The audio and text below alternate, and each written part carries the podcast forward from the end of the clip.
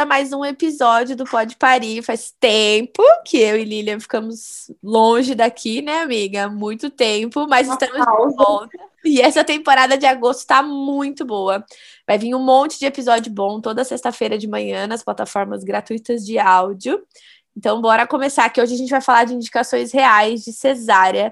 Então, muito prazer, seja muito bem-vinda. Eu sou a Paloma Fernandes. Eu sou a Lilian Bassi. E a gente vai bater esse papo hoje para falar de cesariana e eu queria começar esse papo assim. Esse podcast não é um podcast de julgamento, a gente não está aqui para julgar escolhas, nem falar sobre mais ou menos mães, se é que isso existe Exatamente. ainda. A gente está aqui para falar sobre ciência, né?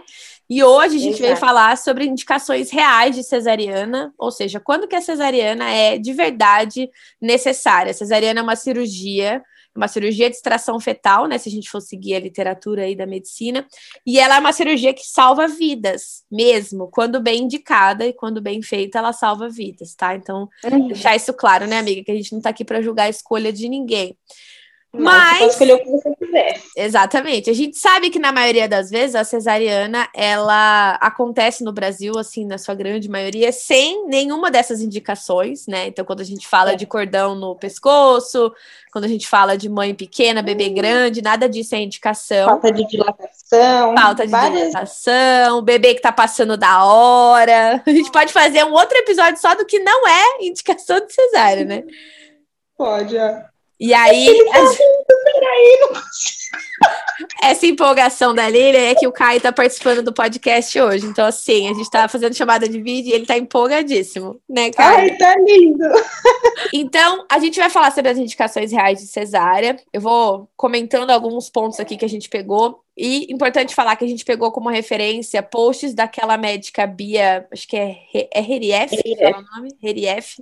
Ela é uma médica obstetra lá do Rio de Janeiro e ela fez uma sequência de posts muito legais falando sobre essas indicações e explicando o porquê delas. A primeira indicação real, que é a placenta prévia total. O que, que significa isso, amiga? Placenta prévia total.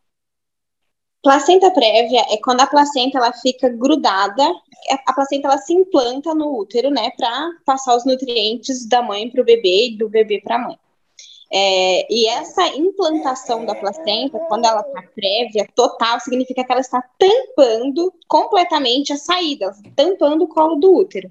Então, quando a dilatação começar, essa placenta vai começar a descolar. E aí o bebê vai ficar sem oxigênio. Então, a placenta se fosse um parto normal, sairia primeiro, o bebê ficaria lá dentro e sem estar encaixado, sem estar pronto para nascer ainda, e aí ia acabar morrendo. Então, a placenta prévia total é quando ela está completamente tampando o colo, a saída, né? Ali onde o colo ia dilatar. Uhum. É, existe também a placenta prévia marginal, significa que ela está num cantinho, que está ali perto do colo. Isso não é indicação de cesárea, tá? Não é uma indicação absoluta de cesárea. Significa que pode acontecer, tem mais chances de um descolamento prematuro de placenta, mas não significa necessariamente que precisa ser uma cesárea, é diferente. Quando a placenta está completamente tampando a saída, aí precisa ser uma cesárea, inclusive agendada. Exatamente, eu estava vendo que a placenta prévia ela só é indicação absoluta de cesárea quando ela é total, né? Quando ela tá totalmente uhum. ali entre a cabeça ou o bumbum do bebê na, no colo Sim. do útero. Tem a, essa placenta prévia marginal, é a mesma coisa que a inserção baixa da placenta? Não, né? Não, não é, porque a inserção baixa significa que ela tá mais para baixo, não necessariamente ali do ladinho da portinha, digamos assim. Uhum. Eu, na gravidez do Caio, eu tive placenta anterior, que é uma dúvida que muita gente tem também, né? Porque a placenta ela uhum. pode ser posterior, ou seja, é como se ela tivesse na parede do seu útero virada para suas costas, né? E ela pode uhum. ser anterior, que é quando ela tá, tipo assim, no seu umbigo, digamos assim, né? Na, na frente, na frente do é, seu. atrás do, do seu bebê. umbigo. Isso, na frente Isso. do bebê. E aí eu tinha um pouco de preocupação em relação a isso. Eu lembro que na época a, a obstetra que me acompanhava, ela falou que não seria um problema, não era uma indicação de cesárea, desde que, no meu caso, que tinha cesáreas anteriores, que ela não se inserisse muito para baixo e não tivesse como se fosse, tem um nome isso, que agora eu não estou conseguindo me lembrar.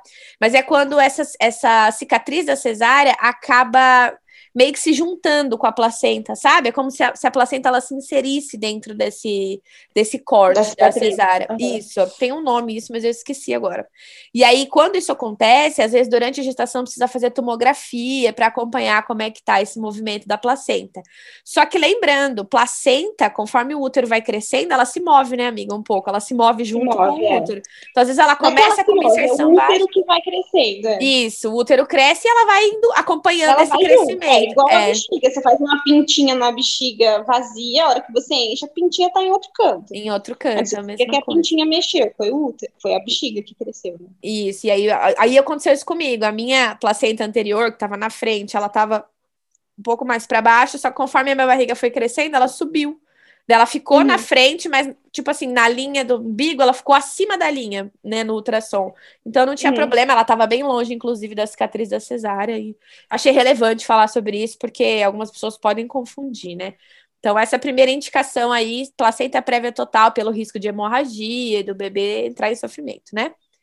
Segunda coisa que é indicação de cesárea é inserção velamentosa do cordão e vaza prévia. Vou pedir para a Lília explicar um pouco mais, porque eu li, mas assim, eu sei que tem a ver com o como que o cordão se insere né, na placenta, na parede marginal da placenta, e a forma como ele se constrói.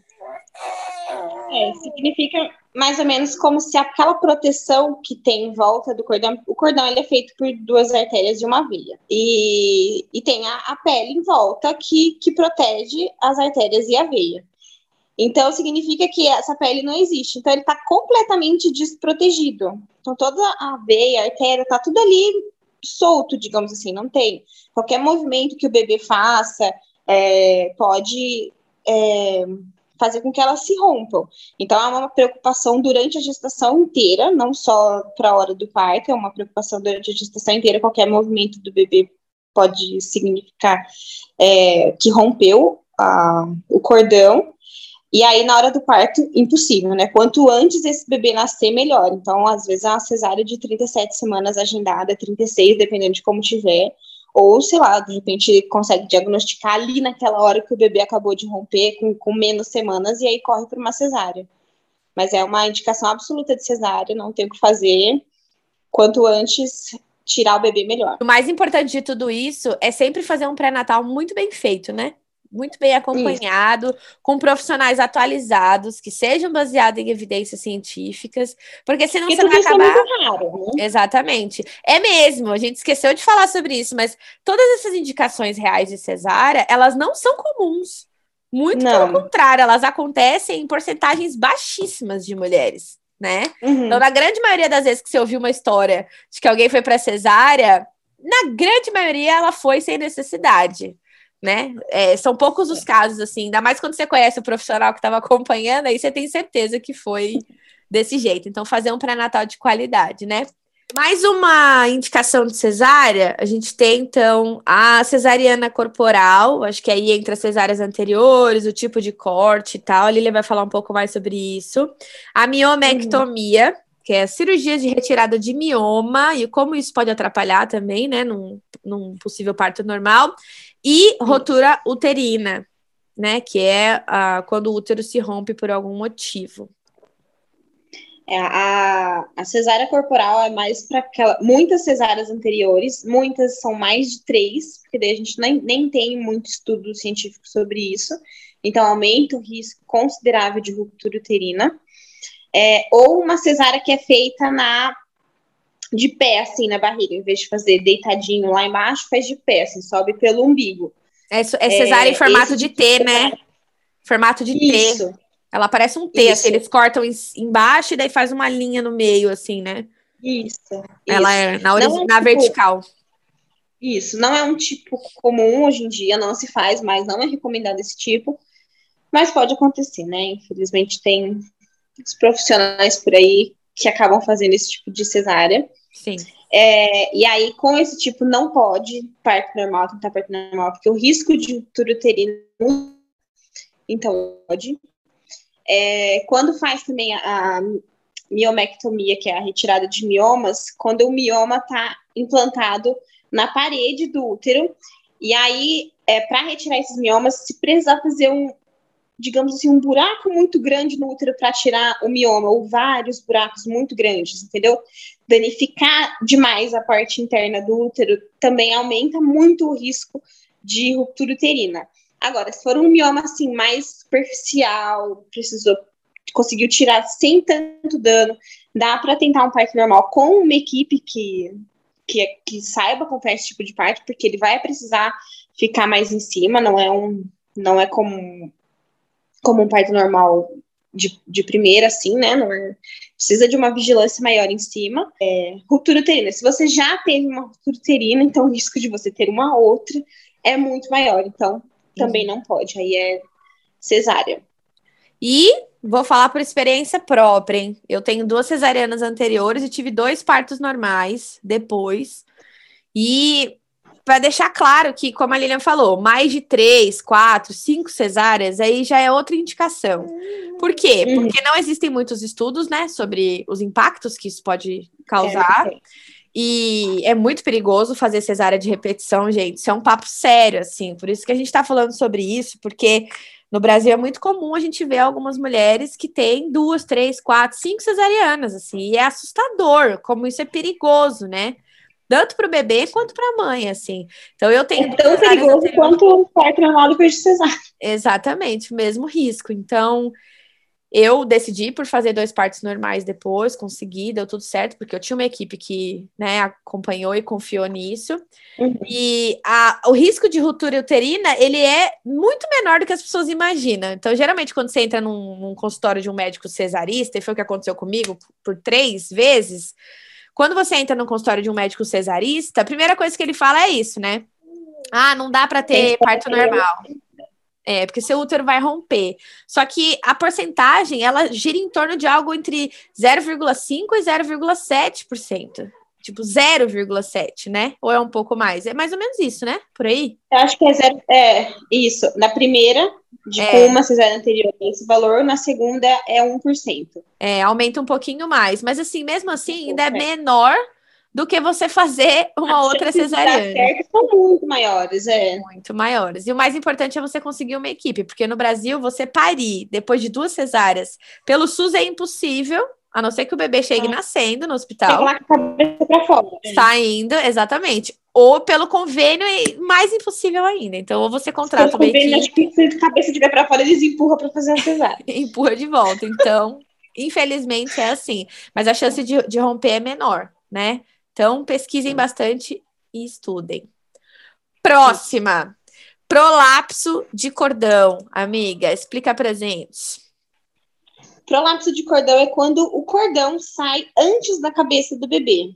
Então, se isso acontecer, a hora que a cabeça do bebê for passar, ela vai prender, então vai ficar com o cordão colado do lado da cabeça do bebê assim, e aí vai prender o fluxo de sangue, e o bebê vai ficar sem aporte de oxigênio, enfim que é importante. Então, se isso acontecer, precisa fazer cesárea também.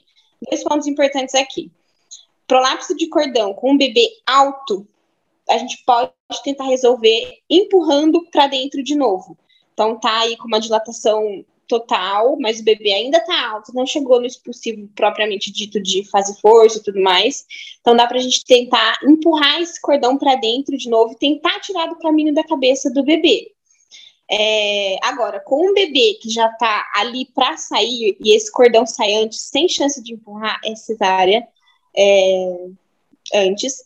Mas isso só dá para diagnosticar, só dá para comprovar que isso aconteceu se acontecer na hora do trabalho de parto.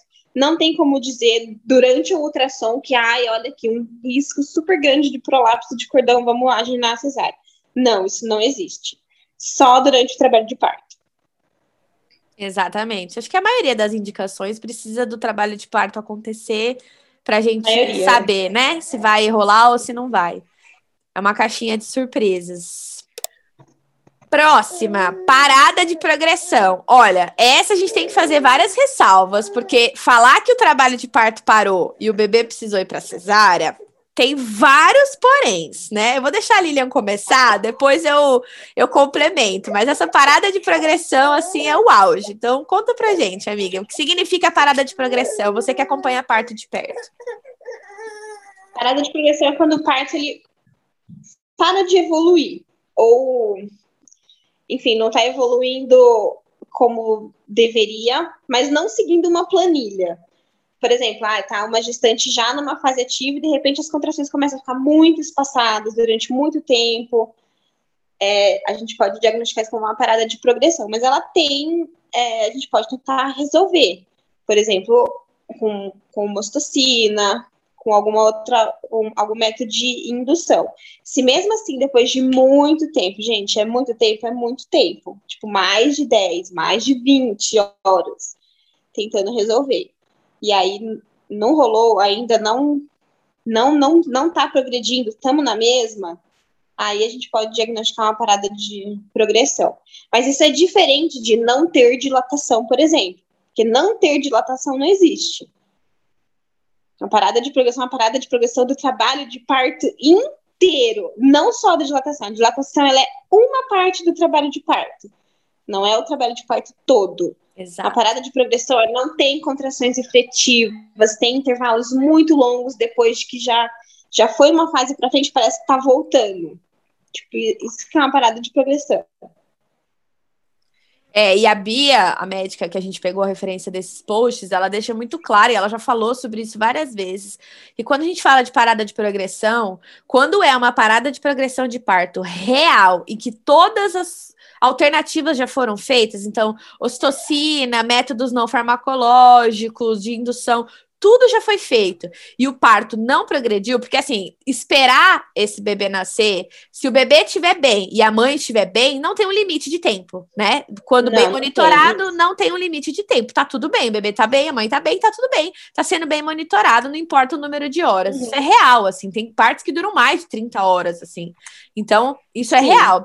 Então, quando você tem uma parada de progressão com todas as alternativas já feitas, então já foi feito todo tipo de protocolo que poderia ter sido feito e não progrediu mesmo, ela fala que é muito comum que algum problema apareça. Então, geralmente o bebê começa a ter um, um padrão é, no cardio, né? Não tranquilizador. Alguma coisa acontece no meio do caminho e aí aquela parada de progressão se explica na maioria das vezes, né? Do porquê uhum. que parou mesmo.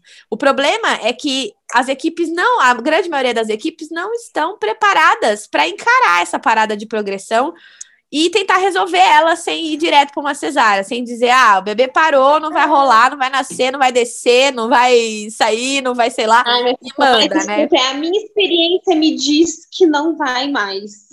E aí quer chamar de parada de progressão. A minha experiência dizer, quando a pessoa, quando um médico fala, a minha experiência diz, isso mais desanima e piora o quadro de parada de progressão do que ajuda, né? Essa que é a verdade. exato.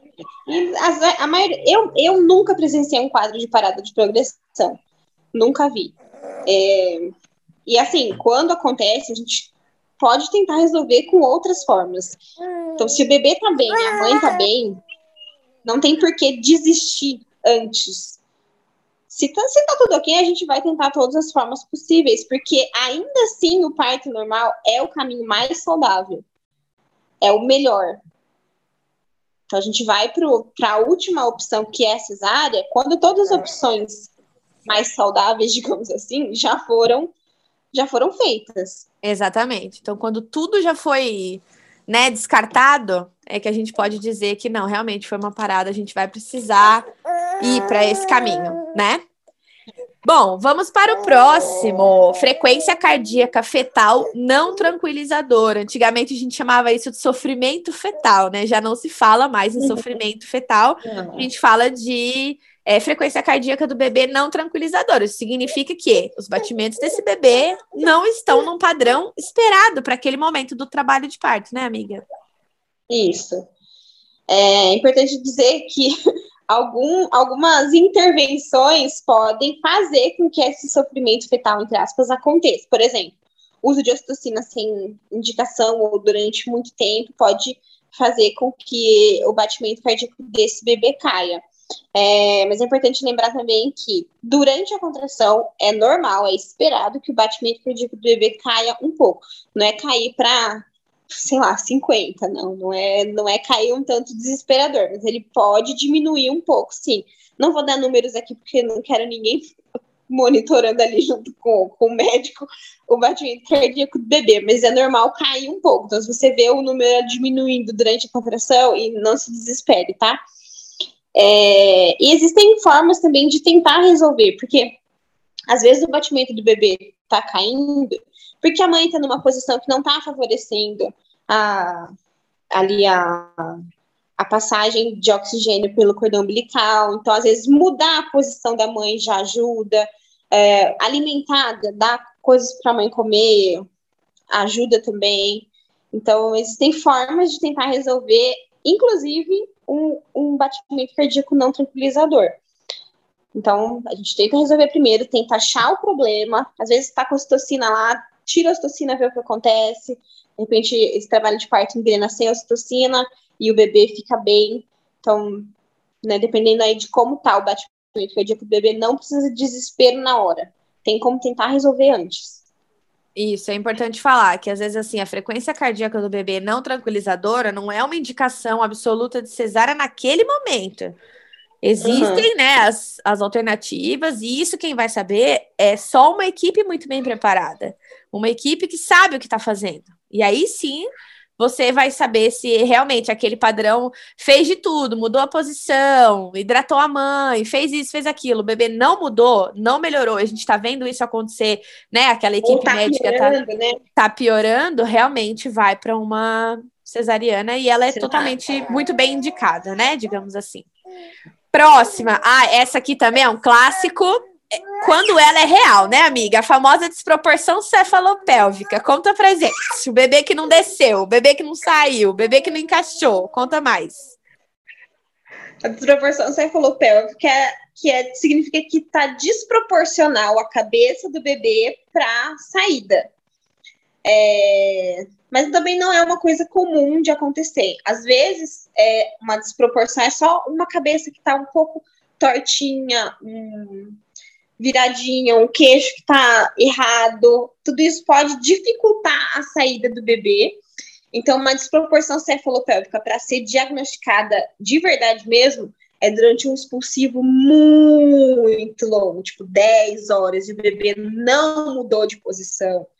É, não tem como diagnosticar DCP no, no ultrassom, por exemplo. Ah, tô olhando aqui que tá desproporcional, tô o exame mostrou que a cabeça do seu bebê Ai. é muito grande ou o seu quadril é muito pequeno. Isso Ai. não existe. Não existe Ai. nenhum exame que possa diagnosticar previamente uma desproporção cefalopélvica. Não existe. Ela só é diagnosticada durante o expulsivo. Expulsivo. Depois que você chegou a 10 centímetros de dilatação, depois que você já está fazendo força ali há muito, muito tempo, e aí a gente diagnostica uma DCP. Antes disso, não tem como, não é DCP. Não tem como a gente dizer que foi.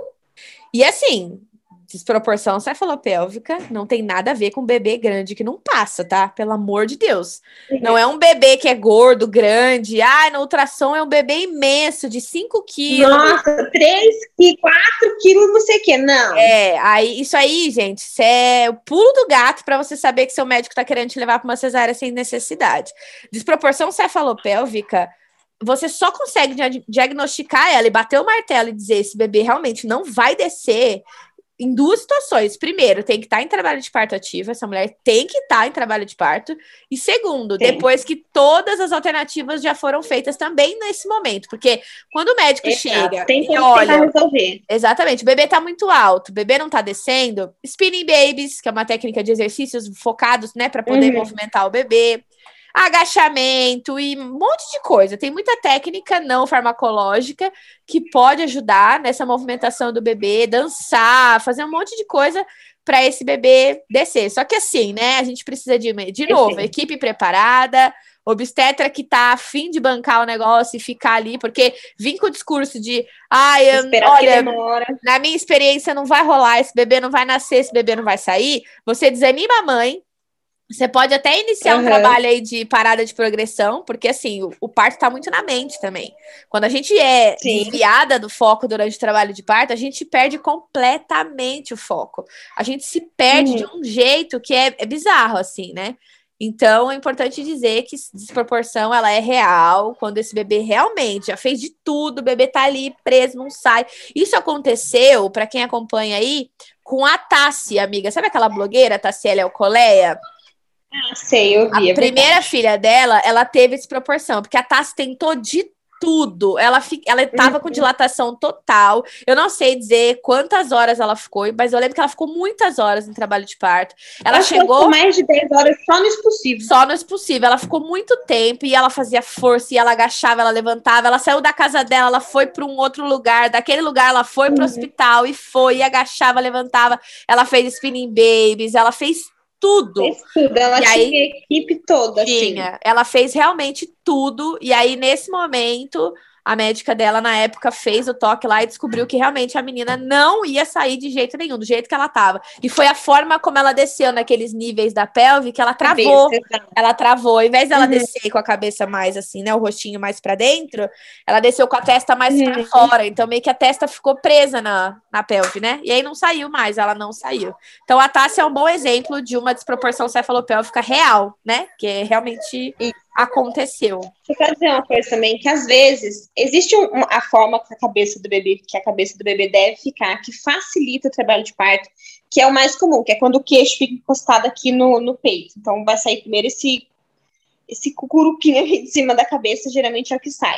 Mas uma cabeça mais tortinha de bebê também dá para nascer, tá, gente? Então, é, sei lá, se durante o trabalho de parto o médico está dizendo, ah, o bebê está mais assim, mais assado, não está exatamente como queria, não desanime, não significa que só porque a cabeça do bebê não está exatamente como esperado, que ele não vai nascer, tá? Então, dá para nascer mesmo com uma cabeça que não está do jeito que, que, que é o que a gente espera que esteja. É importante a gente falar esses pontos, porque parece que é indicação de cesárea, porém calma, né? Porém, vamos devagar. É indicação sim, mas precisa realmente é. diagnosticar, né? Vamos para a última, então. Herpes genital ativa. É, precisa ser uma lesão ativa, uma lesão aberta. Que o seu bebê vai ter contato com o herpes e aí vai pegar o herpes. Então, o herpes que já foi tratado, que tá tudo fechadinho ali e tal, não tem problema, o parto normal ele pode acontecer. É só com uma lesão ativa, com, né, uma lesão aberta. Aí não tem como mesmo. Exatamente, a lesão Porque... ativa é quando você tá com a ferida, né? Você tá com a ferida Exato. ali aberta e na passagem Isso. do canal, porque a herpes geralmente ela invade ali a, o canal vaginal, os grandes e pequenos lábios, o canal todo até a parte externa, né? Então, quando essa herpes ela tá Isso. ali ativa e o bebê com, com herpes, é, pode ser muito grave assim as consequências, né? Então tem que tomar bastante cuidado. A herpes, ela é uma infecção viral que pode causar muitos transtornos no bebê, né? Então o bebê pode desenvolver muitas doenças por uhum. causa disso. Então, por isso a, o impedimento aí da, do parto normal nesse sentido, né? E por último, o bebê transverso, amiga. O bebê que não tá nem de bundinha, nem de cabecinha, ele tá atravessado na barriga. Como de é lado. que funciona? Exatamente. É, quando o bebê ele tá de lado, então a cabeça dele tá num canto e o bumbum dele no outro canto do, da barriga, do útero, pode tentar fazer uma. Ai, como chama? Esqueci, amiga. Uma VCE, uma versão é, cefálica externa. Então, é tentar girar o bebê por por, por fora. fora. Isso só pode fazer no centro cirúrgico e tudo mais. É uma manobra, né? Que faz. Isso, com essa manobra, mudar a posição do bebê. A maioria das vezes dá certo. É, mas se por um acaso o bebê não, não der certo, não sair do lugar, ele continuar transverso, na hora que a mãe entrar em trabalho de parto, aí sim é uma indicação de cesárea. É, mas isso também é só na hora que entra em trabalho de parto. E é uma indicação de cesárea só porque não tem como nascer pelo braço. Essa questão da posição do bebê, é importante a gente falar que bebê sentado, né, o famoso bebê pélvico, ele nasce, desde que com uma equipe preparada uhum. para recebê-lo, porque não são todas as equipes que estão Isso. preparadas para receber um bebê sentado, porque tem as suas particularidades. Outra coisa importante, os bebês, eles viram o tempo todo. A partir de 20, 20 e poucas semanas, um bebê que já tá cefálico é um pouquinho mais difícil dele voltar, né? Na sua grande maioria, eles ficam naquela posição, mas eles podem voltar até durante o trabalho de parto, né? Eles podem se movimentar. Sim. Então é importante dizer que assim, uhum. você tá lá no é seu. Pouco provável, mas pode acontecer. Isso mesmo. Você tá lá no seu médico, ele falou assim: olha, seu be... você tá com 30 semanas. Ó, a gente vai fazer cesárea porque seu bebê tá sentado. Desconfie. Porque não, não é comum que isso aconteça. E assim, a. Mesmo a que você entre em trabalho de parto e seu bebê esteja sentado, é, é só ali porque entrou em trabalho de parto. Quando o bebê está sentado, é esperar entrar em trabalho de parto para fazer a cesárea se a equipe não acompanha o parto pélvico. Exatamente. E é importante dizer, a Lilian falou da VCE, né, que é a versão é, externa, que quando você gira o bebê, tem que ser uma equipe que também sabe fazer isso, porque é uma coisa séria, então tem que ser um médico que sabe o que está fazendo. Sim. Mas a gente tem outras alternativas, amiga. A acupuntura é uma alternativa uhum. para virar bebê sentado, bebê transverso. Spinning, spinning babies, babies, também pode ajudar bastante. Tem muito movimento que você faz no Spinning Babies, que nada, é, nada, nada mais é do que uma sequência de exercícios que você faz. Sim. Geralmente a gente aprende com doula, com fisioterapia pélvica também pode ajudar. Uhum. Então tem vários assim movimentos que você pode fazer que não são invasivos, né? Que não são tão incômodos como uhum. a, a versão cefálica externa, para você mudar o bebê de posição e tentar lembrar que eu já vi casos de bebês que estavam transverso, fez a versão, o bebê virou, passou dois dias, ele sentou ou virou de volta e ficou transverso de volta.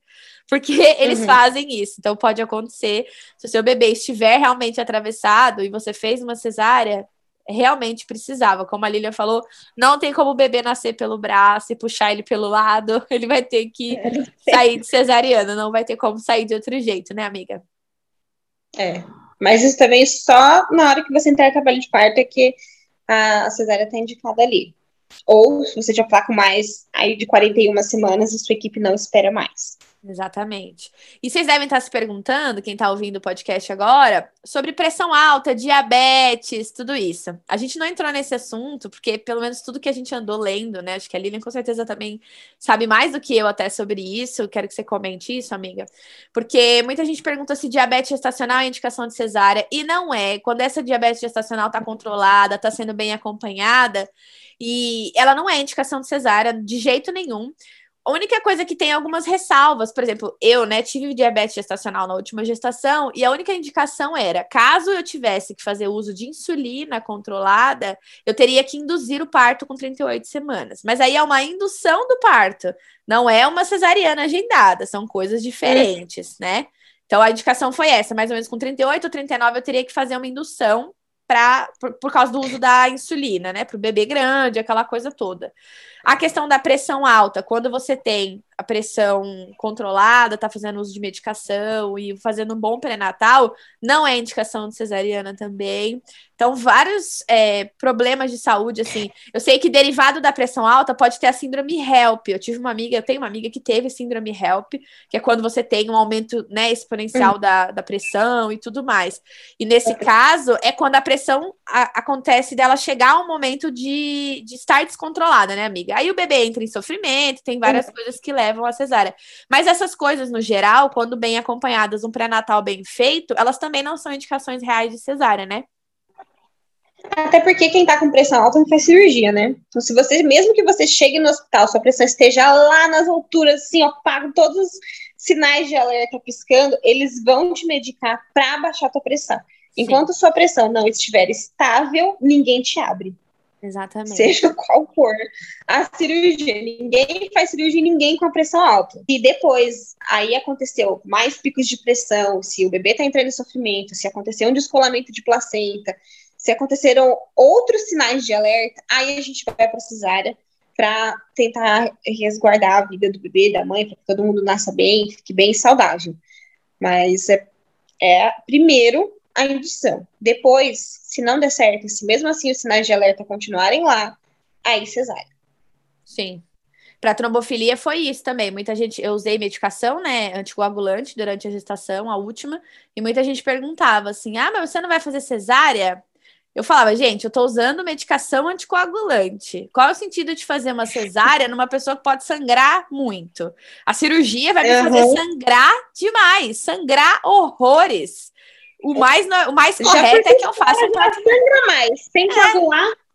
É, sem coagular, então, até hoje, assim, a Lilian estava presente no meu último parto, que foi um parto domiciliar não planejado, e eu, incrivelmente, não tive nem sangramentos grandes usando Clexane. Agora, como é papo para outro podcast, porque eu não faço a menor ideia de como isso aconteceu. Deus, chamar o Jesus para participar do próximo para explicar, porque quase não sangrou. Ele estava, amiga, eu tenho certeza que ele estava presente. Gente, então é isso. Espero que vocês tenham gostado desse episódio. Amiga, amei gravar, amei que a gente voltou. Esse mês teremos episódios toda sexta-feira. Tô muitíssimo animada. Vai ter convidado nesse mês. Então fiquem ligadas. Segue a gente na arroba Pode Parir. Ai, vai ser muito legal. Então segue a gente. arroba Pode Parir no Instagram. A gente vai começar a atualizar vocês por lá, mas a gente tá nas principais plataformas de áudio. Segue meu Instagram também, pessoal, arroba Paloma Fernandes. Tem todos os meus contatos lá, profissional. Segue a Lilian também, né, amiga? Deixa seu arroba aí pra galera. O meu é arroba Lilian com N ponto doula. No Instagram. Isso. E só tem Instagram mesmo. Só Instagram mesmo. E, e ela, é uma, ela é Instagrammer, doula e podcaster aqui no Pode Parir. A gente tá aqui toda sexta-feira. Deixa suas perguntas, sugestões de temas, se vocês quiserem que a gente faça aí os, as indicações que não são para cesariana. A gente volta e faz um episódio sobre isso também. A gente vai ter muita coisa para falar. Deixa seu relato de experiência, se quiser mandar um e-mail, mandar uma mensagem direct lá pelo Instagram do Pode Parir. A gente vai vendo por lá e te responde por aqui. E é isso, um beijo, até a próxima sexta-feira. Beijo, gente, até.